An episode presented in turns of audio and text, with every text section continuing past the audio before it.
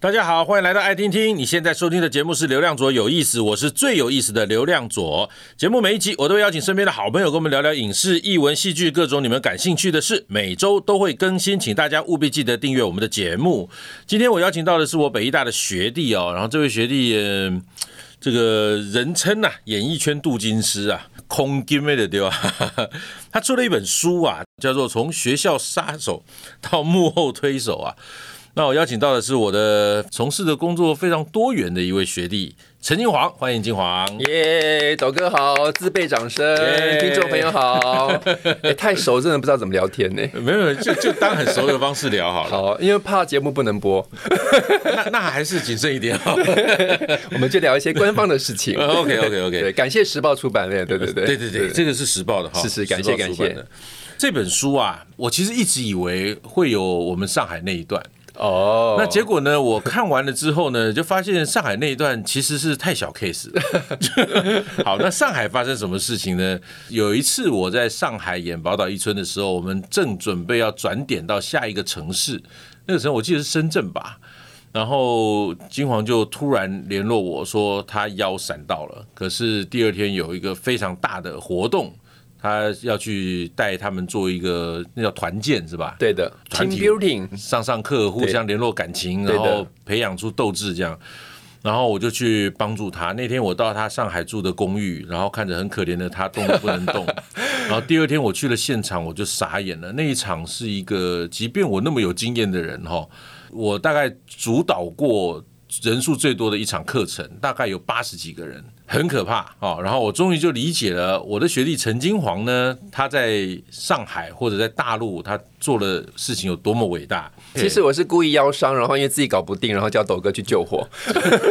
我觉得全学校应该只有你搞得定吧？没有，我刚好也就在旁边。OK。那我跟金黄其实，在台湾之外的地方非常多次的碰面，包括了上海、北京、韩国、韩国都碰过面，各城市都碰过。对，我们也有少少的合作过几次。这本书呢，他从头到尾都在讲，就是他觉得出这本书会被老师杀掉。对，那我就要提到一件事情，就是一定会被老师杀掉的事，就是陈金黄有色盲。对，他对颜色是分不太清楚的，然后竟然在舞台设计的课被我们的杨奇文老师，当年是老师，现在是校长，对现在叫前校长，前校长。退休了，嗯。然后被老师说他是全班配色配最好的，是的。好，这段故事来跟我们说一下吧。我想老师真的会想杀你。对，因为那时候出完之后，那个《时报周刊》的最大的老总说：“你确定你那个书 不会被告吗？”这样子。然后这是一个真实的故事啦，因为我自己有色盲，就是有很多颜色分不清楚。那个时候，我的前校长杨启文老师是我们的其中一门课是讲色彩学，因为他是讲幕后技术的。然后我就欧北软微这样子，因为那时候叫做仿康丁斯基画一幅画这样子，竞蔡软微这样子，然后画完之后就是，他就评列我全班创意最好，然后最没有包袱，然后分数最高，这是一个真的事实。这样，然后全班就哄堂大笑。我们那个老师就是非常爱面子嘛，就啊，你基本写完了啊，不，你个你什么等级？你翘个人那样这样子。然后你要想象那个前校长那个样子，对对，讲话会急，对对，你跟我讲，你校长校长这样这样子。然后我们全班就把色盲的秘密写上去。那一次应该是我第一次看到绿色吧，就看到，老师的脸发绿，对对 对，所以。非常感谢钱校长赋予我这个对于颜色全新创新的看法，没有包袱。对对对，所以那个在书里面讲这一篇，我看真是哄堂大笑哦。你说你有色盲，可是说实在，当我第一次知道这件事，我也不敢置信，因为你在穿衣服、打扮或者帮人家看衣服造型的时候。那个意见简直是一针见血啊！想不到都是乱讲的啊！哎，我当初跟小乔也是聊很久，好不好？你记得我们在韩国的时候，对对对，韩国聊的时候，然后他小乔就拉手说：“你说怎么怎么样？”然后说：“哎呀，你不要管斗哥，他不懂了，这样子是不是？”当时他应该不知道我是色盲这件事情。没错。那这本书哈，我真的要推荐给所有的年轻朋友们，包括在学校的老师们。当然，家长也非常适合看哈，因为家长们担心的事情都在这本书里面血淋淋的呈现出来哈。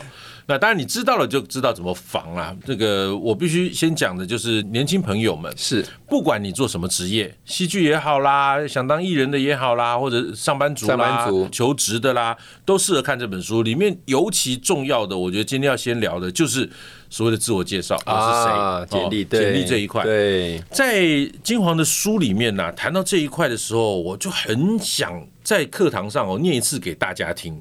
他的这个标题叫“我是谁，我从哪里来”。那那这个在我们表演课里面有这么一个课哈，“我是谁，我从哪里来，我要去哪里”。那可是他讲的是怎么自我介绍。那金黄来聊一聊，你在那么多的。呃，这本书里面讲了非常多你从事的工作发生的这种天方夜谭，然后什么怪谈啊，什么都有哈。那在这么多的经验当中，为什么你觉得在写简历这件事情或自我介绍这件事情，现在年轻人缺乏这样的能力？嗯，我觉得斗哥这一题真的问的非常非常好，因为之前我都一直在在台湾嘛，然后我其实离开快十年了，然后我觉得一个最大最大的差别就是台湾的不管是上班族或是 freelancer 自由演员或是业务什么都好，因为台湾真的。太小了，所以我可能我认识斗哥，斗哥另外一个认识了一个随便讲瀑布的剧组，然后我就去拍了，所以大家都没有认识你真的是谁。那因为我中间跑了法国、韩国、北京、上海，然后比较大的城市，他们在竞争比较强的时候，真的你站出去就是你是谁？我今天不认识斗哥。我不认识瀑布的剧组，嗯、我不认识小乔。我今天站出去就是你是谁？嗯，所以我觉得危机意识这个东西是台湾所有的演员也好，然后上班族也好，一个很欠缺，就是你一定要找到一个你最独一无二的地方，因为台湾真的太小了。人家说什么全世界你只要认识三个人，你就可以认识到全世界。我觉得台湾你只要认识一个人或两个人，大概就全部认识。对对对，因为剧组 剧组真的太小，就像我们刚才录音之前，斗哥就说：“哎，我最近在忙什么？我在忙 A 忙 B，那大家都认识。”对，那其实如果你说在北京、上海，是更不用说语言不通的法国跟韩国。请问你是谁？而且你讲的，你工作的环境很可能不是你的母语。那我今天是甲方，我为什么要用你？你一定要找到你独一无二的特质，这个东西才可以让你在业界、在演艺圈、在工作场合找到你自己。你讲起来特别有说服力的事哦。金黄在书里面也有提到了，就是说他是考上台北艺术大学戏剧系毕业的。对。但是你换一个方式介绍自己，他怎么介绍自己？他说：“我是台东首位考上台北艺术大学戏剧系的，对的奇才。”那首位这件事情出来，就会让人家眼睛为之一亮，说：“ 哎，一个乡下孩子怎么会得一名？扣扣这微博这样子？”对，但这个介绍只是在一个你有没有用心思考，我怎么架构我是谁这件事情。嗯，你懂得架构这件事情，你就会让人家印象深刻。对。那金华要不要提醒一下？就是一般我们在写简历上，能有哪些方式会让人家更容易记得我们？好的，因为我在书上其实就讲很多学校没教的事啦。那我觉得学校教了很多技能，但是在工作场合上，很多是人际关系的应对进退。我先讲格式好了。如果你要寄给不认识的甲方，我觉得最重要的是你要用 PDF 档。嗯，因为你 Word 档或是 PPT 档，有的时候是格式不符合，有的时候说实在哦，Long K 哦没。没有人去看你十五页的 PPT 的，真的。我跟你，就是 PDF 三页四页极限了，所以格式方面你真的要慎选。因为我真的遇过一个，因为我前年拍了一个舞蹈电影，在那边也是做表演指导。那那个时候在两岸三地找演员找舞者，我真的收到一个简历，我真的噗嗤笑出来。他除了给我 Word 档之外呢，他的照片呢是给我两个人，然后他写说：“老师，我是右二。” 我想说，哎、欸，想骂脏话，林老师嘞，幼二，请问全世界有哪一个甲方会选这个幼二？幼二对，而且是生活照哦，原来是中二，对对，对，超级中二，中二中二是 IG 的那种中二照哦。所以光是格式，光是照片，请你用干干净净，你白背什么都好，就是一个很干净的。然后很重要就是要找出你的独一无二的地方。那很多的新人演员问我说：“老师，那我才刚出道，我都找不。”到这个东西，我建议可以写说你跟一些大团合作的经验。例如说，我们不可能一出道都是接触大团，所以例如我在很小的时候也接触过绿光，也接触过果陀剧场。那我就会说，在大学的期间曾经跟这些剧团合作过，让业界的甲方都知道，说我不是那种笨笨的，就是毕业啥都不懂的。至少我是从学校开始就慢慢接触这些剧团，所以我在格式方面，在照片方面，在合作的大团方面是很。多新人演员可以借鉴的，所以你刚刚讲到那个跟哪个大团合作，像我自己也接到很多这种简历嘛，哈，当然当然，有些人就会讲说他演了什么大的什么戏啊什么的，我每一次一想到这个大戏，就然后再想这个人，这个人我根本他刚学校毕业或还是学生，对，你演大戏是演哪个角色？我一想当然就是一个群演、群演之类的配角，或者就是根本可能上来五秒钟的角色。我说你这样把它写上去，我会怀疑你的价值观。是是，但是如果你写的是说我曾经跟比方国头剧场、绿光剧团表演工作坊合作过，那我觉得你诚恳很多。没错，没错。所以这个真的是一些美感。然后刚刚讲到格式，我觉得太重要了。Windows 跟 Mac 两个进行冲，对。所以你送一个 Word 出去到 Mac，它就用 Pages 打开，然后它就乱七八，乱七八糟，人家不知道你在干嘛。嗯。所以 PDF 麻烦记得 PDF。然后另外一个重点，量化三页左右，极致了，三页四页极致了哈，就是量化了哈。金黄老师有讲哈，要听哈。哎，我我遇过十五页的耶，哇，P P D 哎，对，你怎么看？真的是怎么看？没有人会看的，还给我连接，其实而且手机现在都是刷那些什么 Line 啊，或者是微信啊这种，谁会给你看这种 PPD 这种东西？对。而且你那么多页，你用 Line 或微信传给人家，那答案那么大，他下载还要时间呢。没错，没错。哦，所以大家要记得哈，那金黄真的在这本书里面把他经历过的事情整理的非常精准。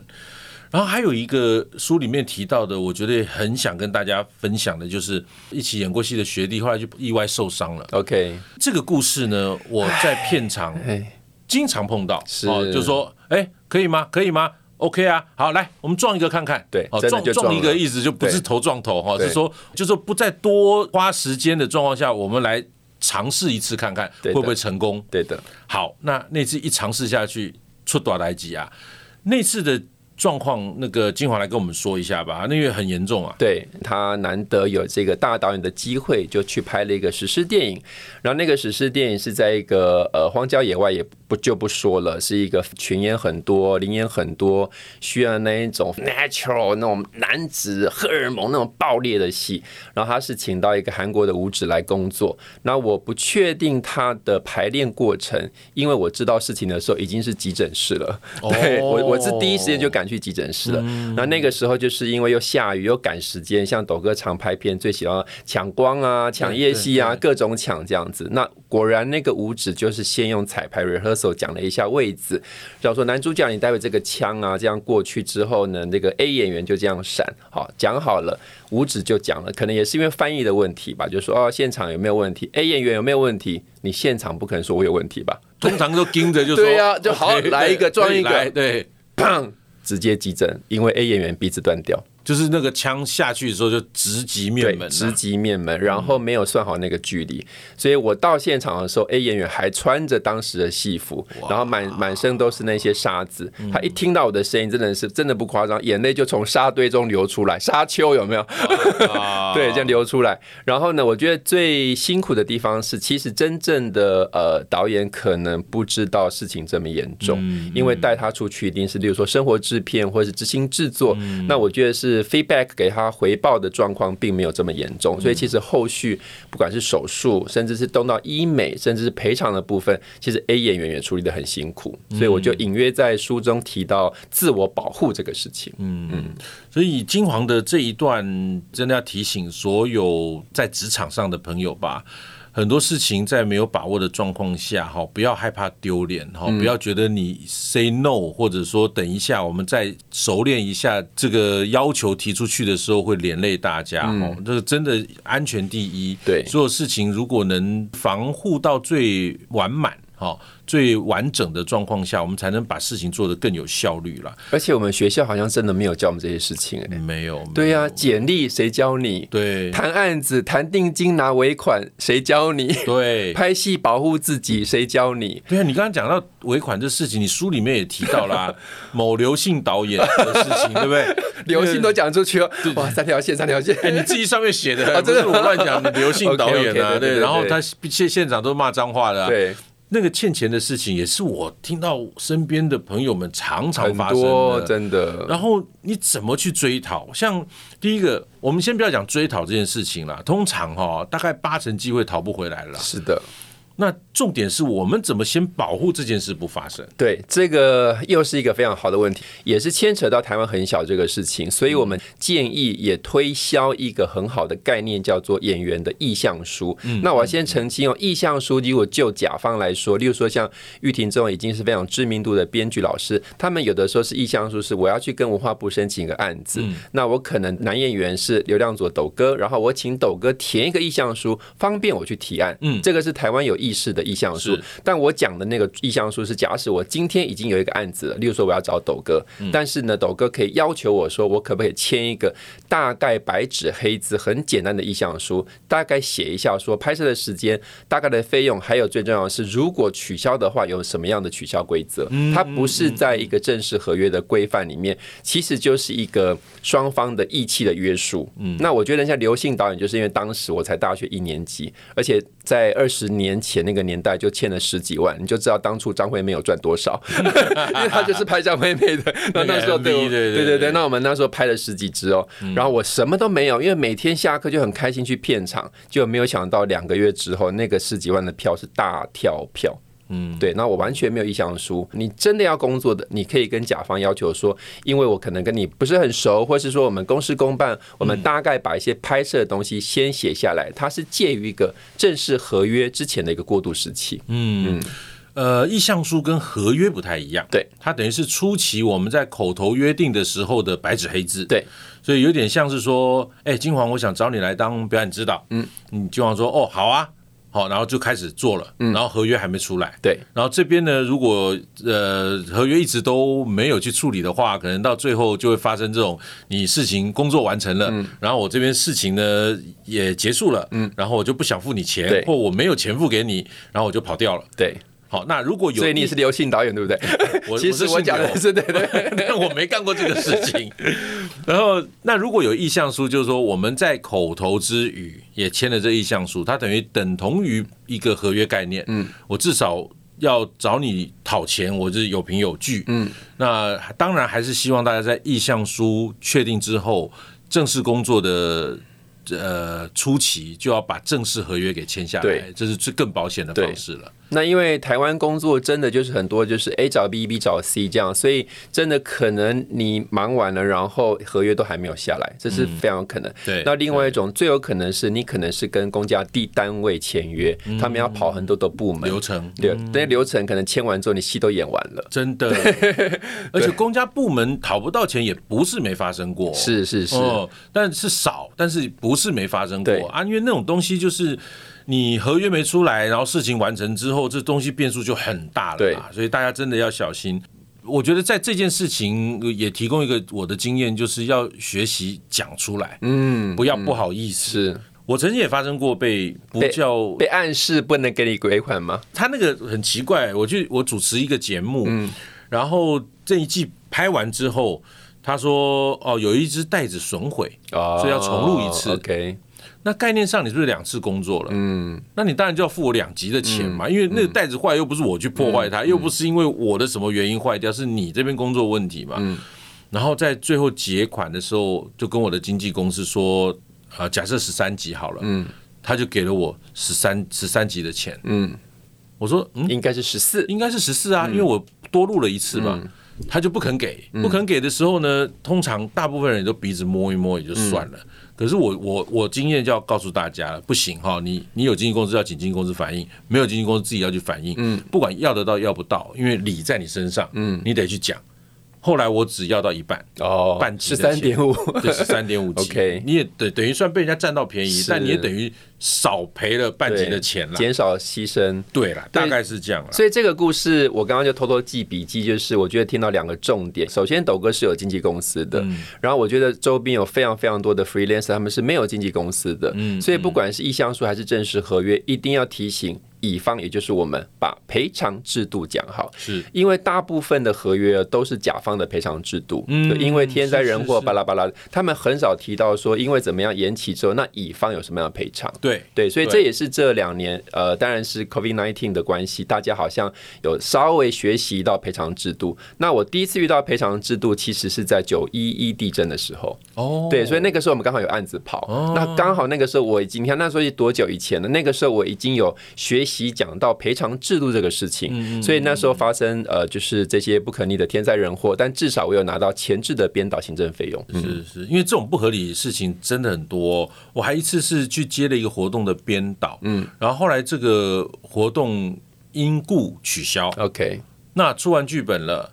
然后他因故取消了，嗯、然后他就说：“哦，那那个我们不好意思哦，我们这就活动就没有要举办了。”我说：“那那编导的部分对，对。”他说：“呃，因为没有活动了，所以我们没有这个钱。”我说：“怎么可能呢、啊？哎，你找我当编导，我把我工作做完，然后你们因你们的故取消，那你这个钱不付我合理吗？然后也是一样，两三次的来回，后来把钱拿回来，那个没有办法，因为必须据理力争了。但是。真不成的可能性很大，所以刚刚金王提出来那个赔偿的那条合约，真的要注意。嗯嗯、呃，书里面也提到很多大家有兴趣的潜规则。OK，真那么严重吗？呃，潜规则有分两种，一种是有上床，一种是没有上床。那有歌是要听哪一种的？我以为都是有上床的，原来是听这种的。喂，小乔，喂，小乔，我跟你讲，好了，大家都会听到，是，所以在。工作的时候，大部分人都会害怕，是少数人就觉得我可以被潜，所以我愿意交换，嗯，好，但是大部分人还是会害怕，那我怎么去防止被潜规则，或者我碰到潜规则，我该怎么反应？OK。那我先讲真实的例子，以及怎么反映这个事情，就是因为也是一个小鲜肉演员这样，然后他当时就是被资方嘛，然后就是灌酒啊、巴拉巴拉之类的。然后他那时候刚去大陆，然后谁都不认识，然后他就在半醉半醒问我说：“哎，老师，你认识某某某吗？”我说：“呃，认识啊，怎么了？”他说：“我现在在他家。”我说：“你在他家干嘛？”他说：“哦，他找我们几个演员喝酒这样。”那我说：“你去百度搜寻他的资料。”他就趁酒的时候就搜寻这样，他就问我说：“老师，那该怎么办？”他搜出来资料是他塑形不了，负面的，对对对对。然后我就给他两个字，我就说装醉。立刻就说哦，不行了，哥，我不行，我要吐了，我不行了，这样子。然后那一晚是全身而退。然后第二天他很聪明，那也是我的提醒就是，你还是跟这些哥哥姐姐们说谢谢，因为给他一个饭局的机会。所以我只是在书中稍微提到这个事情是，台湾相对来说是健全的，但是例如说在韩国、在中国当然，你不能说这种状况是没有发生，因为剧组真的太多了。我并不是要一锅打偏全，但是真的会有老鼠屎。所以你自我保护的方式，除了你要认清了这个局是谁的主之外，其实你也可以，就是说跟你的经纪人或是多一点人一起去，而不叫单身赴约。嗯嗯，对。那这个就是他们真的遇到这种状况。那其实我刚刚半开玩笑说，没有上床的那种呃投资型演员，例如说今天刘亮佐先生有两千万，然后我请他来当演员，他就是第一男主角，然后他是我的投资方，对，这种就是对你没有任何兴趣，但是他自己是把资金带入剧组的，OK，对，所以这种就是就是比较相对来说，你要说健全还是不健全呢？但是它就是一种比较。普遍级的这种等于拿着钱去当主角的意思，对对对对对，自我投资。然后我遇过最到现在我比较无法解决的，真的就是因为很多演员不觉得潜规则怎么样。我也听听过，对，我是演员亲口跟我讲，哇，我还在那边像个爸爸妈妈，你知道，知道台台湾人都是很婆婆口婆心，跟他讲说你不能，他就说这没什么吧，老师。我说呃，好的，前面右转，你慢走。对，所以我觉得价值观这个东西也是，我觉得尺在各自的人心啦。对，你心中那一把尺，你现在讲太多，那他不觉得怎么样？但我只能提醒他说，你所承担的就是一个靠身体上位的演员哦，而他们真的会被讲出去。嗯，我也听过人家跟我讲说，那个谁谁谁怎么样这样子。那陆陆续续的都有很多，当然就是。报道也不知道真的还是假的，嗯、但都被传出来。嗯、我我的意思就是，它不见得是真的，但是它真的会被讲出来。对，对，那中真真假假我们都不知道，但它都会被讲出来。所以大家还是要洁身自爱一点吧。对对，如果你是演员的话，当然就是把你自己的价值提高到你不需要靠这种东西让人家看到你，因为你靠这种身体或是潜规则进的组，诚实讲啊，十个有九个都是烂组啊。是，对啊，都是那些阿迪不达烂组。那你进去那边，你就是赔税赔钱有，什么用呢？对啊，要靠关系的，然后大家都靠关系，那那人才在哪里？对，或真的有天分的人，他没有关系，不就进不去了吗？是啊，是啊，是啊。书里面提到一个林富平的艺人，嗯，那这位艺人我也跟他合作过，哦，林依晨，对。依晨，我在最早他刚出道，《紫色角落》哇，好早哦。对，那那时候我就认识他，他就是非常 nice 的一个。从从我认识他，每次碰到他，他都非常 nice，非常有礼貌。嗯、然后书里面金华有特别提到他，你觉得依晨的哪些特质？会让你觉得是很难得的。嗯，因为我跟依晨认识的时候，他其实已经是小天后了。嗯，他那时候是知名艺人了，他并不是像斗哥是在革命时期就认识他，所以那个时候是他的经纪人小玉，然后找上我说：“哦，我们旗下有一些新人可以一起上课，然后依晨可能会来上。”我说：“依晨，我说是那个林依晨小姐吗？她这么红了，为什么要上课？需要对对，还有需要吗？这样子时间对对，我在想有 最好是你会来这样子。就那一天，他真的就来了。然后他非常非常客气，因为他说他他会带妆到，我觉得光是这一点他就先提醒说，我今天带妆到是因为我上一个有工作 delay，并不对，来不及卸妆。他他真的很想上课，我还记得是在孤岭街，对，然后不是说我为了说哦，我现在是一哥一姐了，然后化个浓妆大全妆来吓吓你们这些学弟学妹们这样子。那一进来他当然就很好认嘛，然后他就是很客气，因为他那时候有工作 delay 这样，我我当然就是视他为一般的学生，我说他一层请进，巴拉巴拉之类。那因为我们在上课之前会有做类似像角色。功课或是了解学生的一些呃互动的问题，嗯我觉得有一题真的是我非常非常的感呃感恩，他也记到现在，那个东西是一二十年的，就是你上一次大哭是什么时候？嗯，那你要想哦，他那个时候已经是拍完这种这么知名的片子了，然后现场有这么多他不认识的师弟师妹们，他居然是完全没有心防，完全没有心机，完全的诚实的跟我说，刚才在计程车上，哇。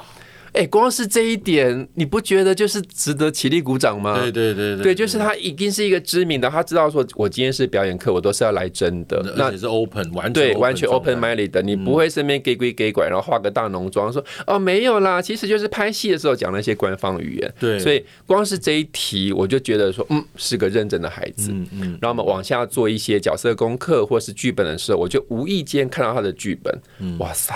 满满的表演笔记耶，哇！然后就是那种密密麻麻、密密麻麻，然后写出动机啊，你从哪里来啊，然后巴拉巴拉之类的，嗯嗯、我就觉得哇，这个小女生可以。对，那当然她后来也很忙，所以其实她她并没有跟完全程。对，但是我觉得光是这几点就让我真的觉得她能够到现在，然后你看生过孩子之后立刻复出，然后还是零负评。嗯，对，我觉得这一点是互相虚心学习这个东西。是，嗯，我自己也碰过类似的。的艺人就是修杰楷哦，他也拍很多戏啊，他也做很多活动广告，那也不愁吃穿，工作机会也都很稳定。他会私下找我说：“斗哥，我想上表演课。”哇，很棒哎！然后认识修杰楷的，大家也都知道，他是个非常温柔而且很客气礼貌的男生哈。那在在我心目中啊，另外一个。找不到任何缺点的艺人就是动力火车。哦，他是我觉得真的最 pure 的，在在演艺圈这一块最 pure 的人。对，所以我们身边都有好多这么完美的，或者我觉得值得学习的对象。对对对，因为这一路上啊，我们工作那么多，那么奇奇怪怪的哈，或者那么多不一样的工作，碰到不一样的人，那总会有很不好的事情，是。总会有一些挫败，总会有一些不舒服。但是永远也都有这些让你觉得有希望的、让你有成就感的人出现。嗯，金黄教那么多的表演课，当过那么多的表演指导，碰到各类的演员，哈，当然有不好的，可是碰到一两个好的，你就会觉得很开心的，而且都值得了。真的。那在演艺圈这条路，很多人都觉得他是个大染缸，哈，我们也不会演讲，他真的很容易染，哈。对，是。那各种颜色很容易染上身，哈。但是如果你有个很精准的价值观，嗯，然后能够很专注的在你的专业上，我觉得在里面当一个没有缺点的艺人并不难，嗯，就怕的是价值观扭曲了。对，我们遇过太多是那一种，呃，还没有成为艺人或演员，然后墨镜都先买好了，渔夫帽没有墨镜这样子，我们所所谓的大头阵嘛，对对对，架势先摆好这样子。今天跟金黄聊很多，当然都是我们开玩笑的，在说一些五四三哈。金黄也很愿意的把他这么多年来工作的过程，一些很特殊的、很值得提醒大家的事情，尤其是学校没教的事情，在书里面跟大家分享。没有啦，因为就是还是感谢这些老师们，让我们受到北医大的一些戏剧训练，这个真的没话说。对，但是很多人际关系的处理，那真的就是你要踏上江湖才知道，我们必须用肉身去抵挡。对，谢谢金黄，谢谢德哥，我希望下次有机会我们再继续聊。好，OK，欢迎大家分享我们的节目，更欢迎订阅流量左有意思，有新的节目上线就会收到通知。我们下次见，拜拜，拜。